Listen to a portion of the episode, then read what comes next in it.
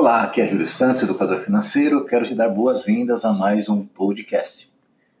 O assunto de hoje vai ser gestão de contas a pagar. Como eliminar erros nessa área e melhorar os seus resultados financeiros. Aparentemente, esse tema seria voltado para empresas, mas ele se aplica também na vida de, de pessoas, de casais e de famílias, ok? Então, mesmo que você ainda não seja empresário, empreendedor, eu quero aí te convidar a estar conosco nesta reflexão, tá bom? O motivo desse tema é, surgiu, né, eu tenho ajudado muitos empreendedores em todo o Brasil a estancar as perdas financeiras e melhorar a lucratividade dos seus negócios com o nosso projeto de educação financeira empresarial. E aí eu estava analisando alguns clientes, alguns históricos aqui, e eu notei que a maioria dos empresários, eles cometem erros, alguns pequenos, outros muito graves, na gestão do seu fluxo de caixa, especialmente no que se refere a contas a pagar. E volto a dizer, eu falei aqui empresários, mas também famílias, aquele assalariado, ele também comete muitos erros, porque a pessoa física ela tem um fluxo de caixa. Ela tem o salário que entra e ela tem as contas que saem, os pagamentos que ela faz, tá bom? Então eu destrinchei esse assunto e aqui eu vou compartilhar é, essa experiência. Eu não sei quanto tempo vai demorar, eu não gosto de fazer podcasts longos, para não ficar entediante e que a pessoa leia, ela ouça né, com calma e, e deguste aí cada reflexão. Então talvez eu divida em mais duas partes esse bate-papo, vamos ver, porque eu, eu vou trabalhar aqui em três tópicos, três capítulos, vamos dizer assim. Na primeira parte, eu quero abordar o problema. E aí eu quero começar com uma, uma pergunta para você. É o seguinte: por que, que as pessoas, sejam os empresários, sejam as pessoas físicas, trabalhadores, profissionais liberais, é, elas desvalorizam tanto as contas a pagar? Veja bem, eu não estou aqui generalizando, não fique ofendido se você é totalmente contrário, ok? Isso aqui se refere exatamente para as pessoas que têm problemas financeiros ou que estão insatisfeitas tal. É, não que estejam endividadas necessariamente, mas que estão lá no zero a zero, estão preocupadas, estão desgastadas. Para essas pessoas é muito comum elas é, desprestigiarem essa área da sua vida financeira, que são as contas a pagar.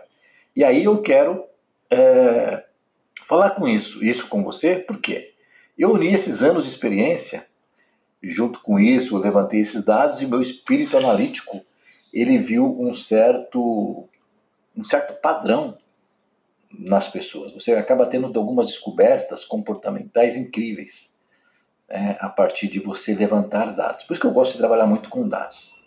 Então, partindo dessa lógica, eu acabei de é, ter essas constatações e essa pergunta, ela é a primeira coisa que me veio à cabeça. Falei, deixa eu entender né? Por que, que as pessoas. O cara tem dinheiro, ele ganha 10, 20, 30, 40, 50 mil reais, mas tem uma enorme dificuldade. Né?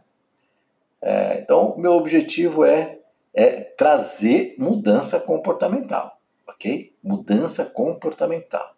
Porque fica evidente que quando as pessoas elas têm um problema nessa área das suas contas a pagar, isso é um dos elementos que gera o seu descontrole financeiro geral, ou a sua insatisfação financeira geral. Ou então, até, a pessoa nem esteja insatisfeita, mas ela não tem reserva financeira e ela não vai ter independência financeira. Tá bom? Então vamos lá, vamos pensar algumas questões aqui. Primeiro, eu quero trazer alguns termos muito comuns. Esses dias uma pessoa física falou, não, meu fluxo de caixa, né, minhas contas fixas estão muito altas. Então as pessoas usam termos do mundo empresarial porque acaba havendo uma relação. Ou então na empresa, eu quero preciso descobrir o meu ponto de equilíbrio. Aí tudo isso é feito de. É um comentário, é uma maneira superficial de falar sobre esse assunto, para dizer que entende, mas as pessoas não entendem nada, ou não aplicam nada. Por quê? Se você está com problemas no seu fluxo de caixa, né, na sua vida financeira, é, eu tenho que buscar, se eu tenho um problema, eu tenho que analisar o quê? A causa. E às vezes são pequenas causas que acontecem ao mesmo tempo e são é, desenvolvidos, às vezes ao mesmo tempo e por muito tempo, e aí isso vai ocorrendo o problema. Portanto, tem que analisar. E vou dizer para você, as pessoas não analisam, elas querem resposta pronta. Ela quer, ó, vai lá e faça para mim. Enquanto isso, enquanto ela não tem a resposta pronta, ela fica jogando a culpa em alguém. Alguém tem que levar a culpa desde que não seja ela. Então é a carga tributária, é a corrupção. No caso da empresa, é o fornecedor que está cobrando muito caro, é o cliente que atrasa os pagamentos, é o funcionário que é improdutivo. Às vezes são questões pontuais, por exemplo, a greve dos caminhoneiros. Uma vez eu fui numa empresa para dar um monte de problema financeiro, o empresário cometendo um monte de erro. Esse não cometia erros no, no contas. Eh, aliás, ele cometia sim, porque é, ele exatamente nessa parte de contas que ele contraía, ou seja, nas contas a pagar, ele estava tendo aí um certo descontrole. Então ele era um cara super honesto que pagava as contas, ok?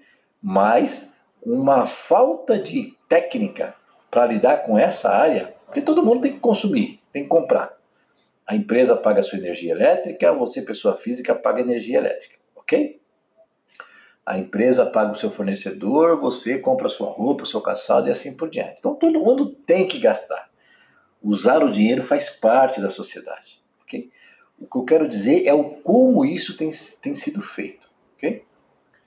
Então, é, notando isso, que, que ficou bem claro? É, esse, esse, esse tópico, contas a pagar, ele chega a, a ter uma parcela enorme de contribuição. E, e quais seriam as situações que denotam isso? Vamos lá, eu enumerei aqui sete situações que fazem com que as pessoas tenham problemas no contas a pagar.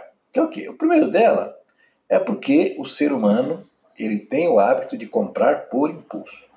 A maioria das pessoas compram por impulso. Até pessoas que têm educação financeira. Você compra por impulso. Às vezes chegou ali um momento, um desejo, uma situação específica, um estímulo, tal. Então, tanto pessoas físicas como empresas é, existem essa realidade.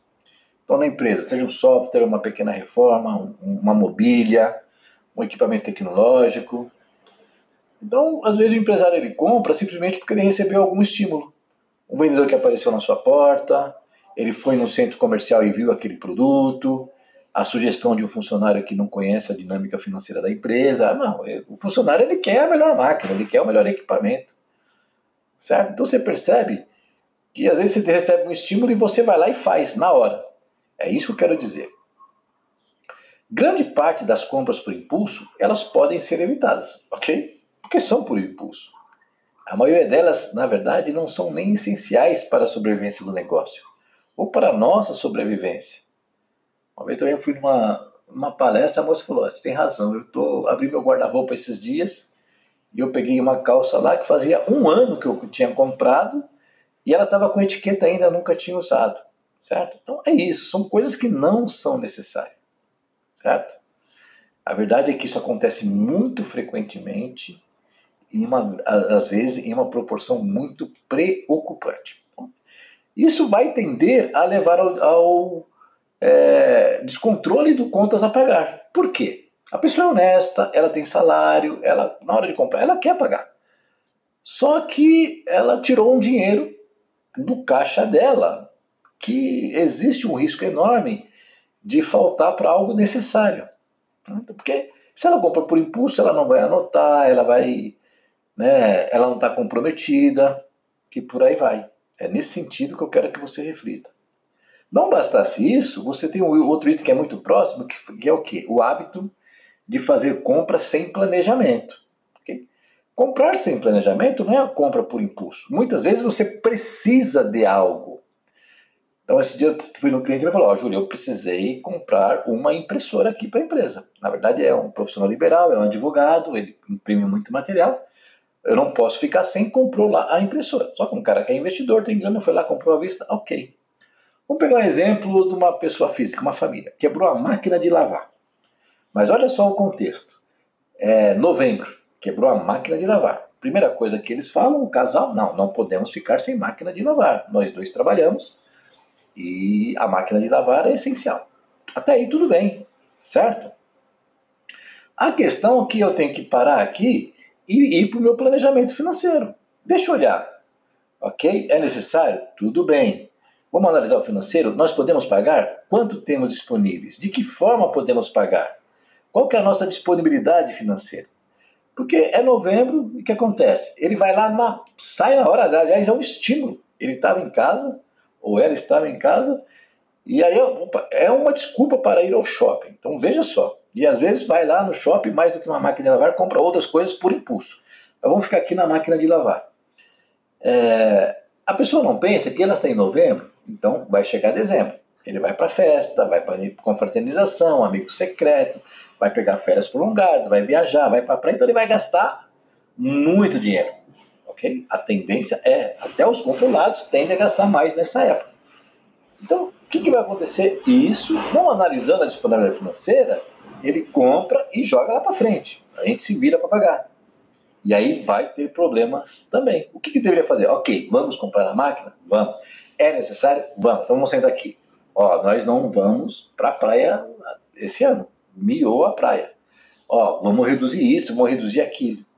Certo? Ou seja, o planejamento com uma organização financeira ele otimiza tudo. Ou vamos fazer um passeio de outra forma, de maneira mais limitada, vamos gastar menos e por aí vai. Certo? Mas comprar sem planejamento e no ambiente empresarial, é, não se atenta para isso. ok? Se a aquisição de um recurso coloca em xeque a saúde do caixa da empresa, eu devo buscar soluções alternativas, adiar a compra desse produto e serviço, e sempre com boa vontade é possível. Certo? Vamos lá. Terceiro tópico que eu entendi aqui. A pessoa compra sabendo que não pode comprar. Sabe aquela coisa? Ah, foi um achado, foi uma grande. Ele sabe que não tem dinheiro em caixa. Mas como ele, ah, é uma liquidação, mas vamos supor que a, impressora, ok? Ele tem lá a impressora, quebrou a impressora, é uma impressora vai que custa dois mil reais, tudo bem? Só que ele está atrasando aí um monte de conta, está descabelando, tem um monte de compromisso muito sério e tal. Eu falo, Júlio, tem a promoção aqui por 800 reais, mas ele não pode comprar, porque esses 800 vai fazer muita falta para outras coisas, pagar a conta de luz. Então é melhor ele limitar a impressão de material, ele fazer um cálculo. Ok, se ele imprime mais de 800 reais de cópias, tudo bem. Mas, pô, eu vou fazer quantas cópias? Ah, eu vou gastar 100 reais, é melhor gastar 100 do que gastar 800 reais. Certo? Mas é muito comum as pessoas, ele sabe que não pode comprar, e toda essa questão de não fazer planejamento e de comprar por impulso, ok? Ele vai fazendo. E isso é um reflexo de desorganização financeira, de indisciplina financeira. Então, as pessoas têm um certo preconceito com a educação financeira, mas não é que é, a educação financeira apregoe não gastar. Ela apregoa que você analise o contexto, a situação e as possibilidades, a sua realidade. Certo? Vamos lá. Mais uma, uma questão que eu notei. É o quê? A pessoa compra, mas ele negocia muito ou muito mal. Ok, comprou lá a máquina, a impressora, de 2 mil encontrou em promoção por 800, ok? Tá, mas 800 vai faltar um vai fazer uma falta tremenda no caixa. Então o que, que ele tem que fazer? Não, não, eu vou, eu preciso aqui, você faz para mim cinco vezes, de 150 a 160. Daí eu, ok, eu como educador financeiro eu recomendo que não faça, que a empresa tenha é, reserva financeira, que ela compre à vista, que no, no médio e no longo prazo esse retorno ele vem para a empresa. Okay? Mas respeitando o conceito de fluxo de caixa, recomendar-se-ia, ok? Tem que parcelar, seu. parcela em 10 de 80, ok? Desde que você tenha esse controle lá, os, os 10 de 80 esteja na sua planilha, esteja controlado e assim por diante. E você não faça outras compras por impulso, senão o tiro vai sair na água. Mas ele não, ele com a pressa, ele vai na primeira loja, 800, ele pede para parcelar em 10, o vendedor fala, é claro que o vendedor não quer, certo? O vendedor, ele quer sempre a melhor forma para ele, tudo bem? E aí ele acaba cedendo muito fácil. O vendedor, se quiser, ele quer a vista, antecipado, antes de entregar, certo? E, e sem desconto. Essa é a verdade. Você, do seu lado, você tem que defender a sua vida financeira, seja da empresa, da vida pessoa física. Volto a recorrer, é, frisar que eu não recomendo fazer parcelamentos, mas nesse contexto, ok? algo que foi muito essencial, muito importante, não foi por impulso, e eu não tenho disponibilidade, nesse caso, eu não tenho disponibilidade, mas sei que se eu fizer um parcelamento eu consigo pagar, e vamos supor que foi 10,80, eu falo, ó, 10,80, eu não vou, eu não, hoje eu não tenho 80 disponível, mas eu vou economizar 80 de outras questões, porque a impressora é mais importante. Você tem que entender a, a lógica do raciocínio. Mas ó, não vai lá e parcela. Não, o educador financeiro mandou parcelar. Não, não mandei parcelar. Eu, eu expliquei qual que é a, a situação. Mas o que, que vai acontecer? Você soma essa questão de negociar mal, o excesso de otimismo. Não, não, paga, pode cobrar em 800 mesmo, porque ih, mês que vem é janeiro, vai, vai melhorar, temos uma promoção, tem a Black Friday, tem o Dia das Mães, tem não sei o quê. Então, esse excesso de otimismo das pessoas, e eu, ser otimista é bom, ok? É, é muito bom, é, nós precisamos ter, isso deveria ser uma característica de todo mundo. Só que o otimismo, é, ele faz com que a pessoa comece a fazer projeções e aquela história, contar com o ovo na barriga da galinha. E vai comprando. E aí ele, ah, não, já que vai ser bom, vai melhorar, já que eu estou aqui comprando a máquina, vai, vou comprar mais isso. Tá. E às vezes não vai dar para pagar. Nem sempre isso é possível. Tá bom? Então é, é lógico, principalmente para o empreendedor, você precisa ser ousado. Né? Uma boa dose de ousadia é muito importante para o empreendedor. Mas que ousadia não seja confundida com uma empolgação gratuita ou irresponsabilidade financeira. Porque eu vejo muitas pessoas falando, é muita irresponsabilidade, não é possível que ele sabe né, que tem um monte de compromisso financeiro e foi lá e comprou esse produto. Certo? E olha que eu estou falando aqui isso para o negócio, né? coisas necessárias, não estou falando nada de supérfluo. Bom, outra coisa também, olha só, é incrível quando você começa a pensar, vai surgindo um monte de situações. É o quê? É, a pessoa, ela, ela compra e ela, não, eu tenho meus controles na cabeça. Tudo que eu devo, tudo que eu compro está na minha cabeça. Isso é um hábito horrível e terrível e extremamente nocivo para as pessoas, que é a mania de confiar na memória. E o empresário, no seu dia a dia, na sua corrida, ele quer, e às vezes ele tem uma ótima memória, mas só ter uma ótima melhor, só lembrar que tem que pagar não adianta, porque tem que ter dinheiro no fundo, no, no caixa. Né? Então, por mais que a sua capacidade seja boa, a, a chance de você cometer erros é muito grande, ok? Você tem que ter dinheiro disponível, tá bom? É, o que acontece? Muitos confiam na memória, mas passou aí 24 horas, ele já esqueceu e está fazendo outras compras. É, ele tem a memória a data do pagamento, mas ele não lembra que pagou antes, ele não reflete. Né? Ele não tem uma memória analítica para pensar. Tá bom? E depois nós temos mais um, que é o quê? Ele não, eu sou controlado, eu anoto tudo. Mas a pessoa anota tudo e é apenas um sistema de anotação. Um erro muito clássico que eu vejo. Né? Tanto é que eu digo que aplicativo, software, Excel, planilha, para a maioria das pessoas não resolve nada. Porque ela tem apenas um sistema de anotação, tem uma ótima planilha, um ótimo software maravilhoso. Mas para quê? Esse dia fui numa empresa também, ele paga lá, eu, eu vi lá, são 388 vezes 2, dá 780 reais por mês de um software aí famoso, online, tal, não sei o quê. O cara tá quebrado financeiramente, o cara é, ele tem administração, tem formação acadêmica, tem pós-graduação, foi executivo de grandes empresas. Eu falei, poxa vida, cara, você só não tem o quê? essa capacidade de gestão financeira, que é uma, uma habilidade que é desenvolvida na educação financeira, não é desenvolvida em outras áreas. Tá bom? Você precisa ter os dados, anotar os dados, analisar os dados e tomar decisões. Tá bom? Isso é, é muito importante. E aí você, na análise, você considera variáveis. Ah, como eu disse lá, tem as festas de final de ano, tem o carnaval, tem a empresa que está mandando um monte de gente embora, tem a sazonalidade, tem a queda de vendas, tem um monte de coisa que eu tenho que considerar na minha análise. Tem um software impecável, com tudo quanto é anotação, e eu não uso né, o meu cérebro para pensar estrategicamente, isso vai, vai dar problema, certo? Então eu falei aqui de várias situações, então do problema, ok? Então você começa a entender, não estou falando que as pessoas são desonestas, não estou falando que as pessoas têm dificuldade de é, lidar com seus contas a pagar porque elas fizeram de caso pensado. Nenhum desses casos aqui foram pensados.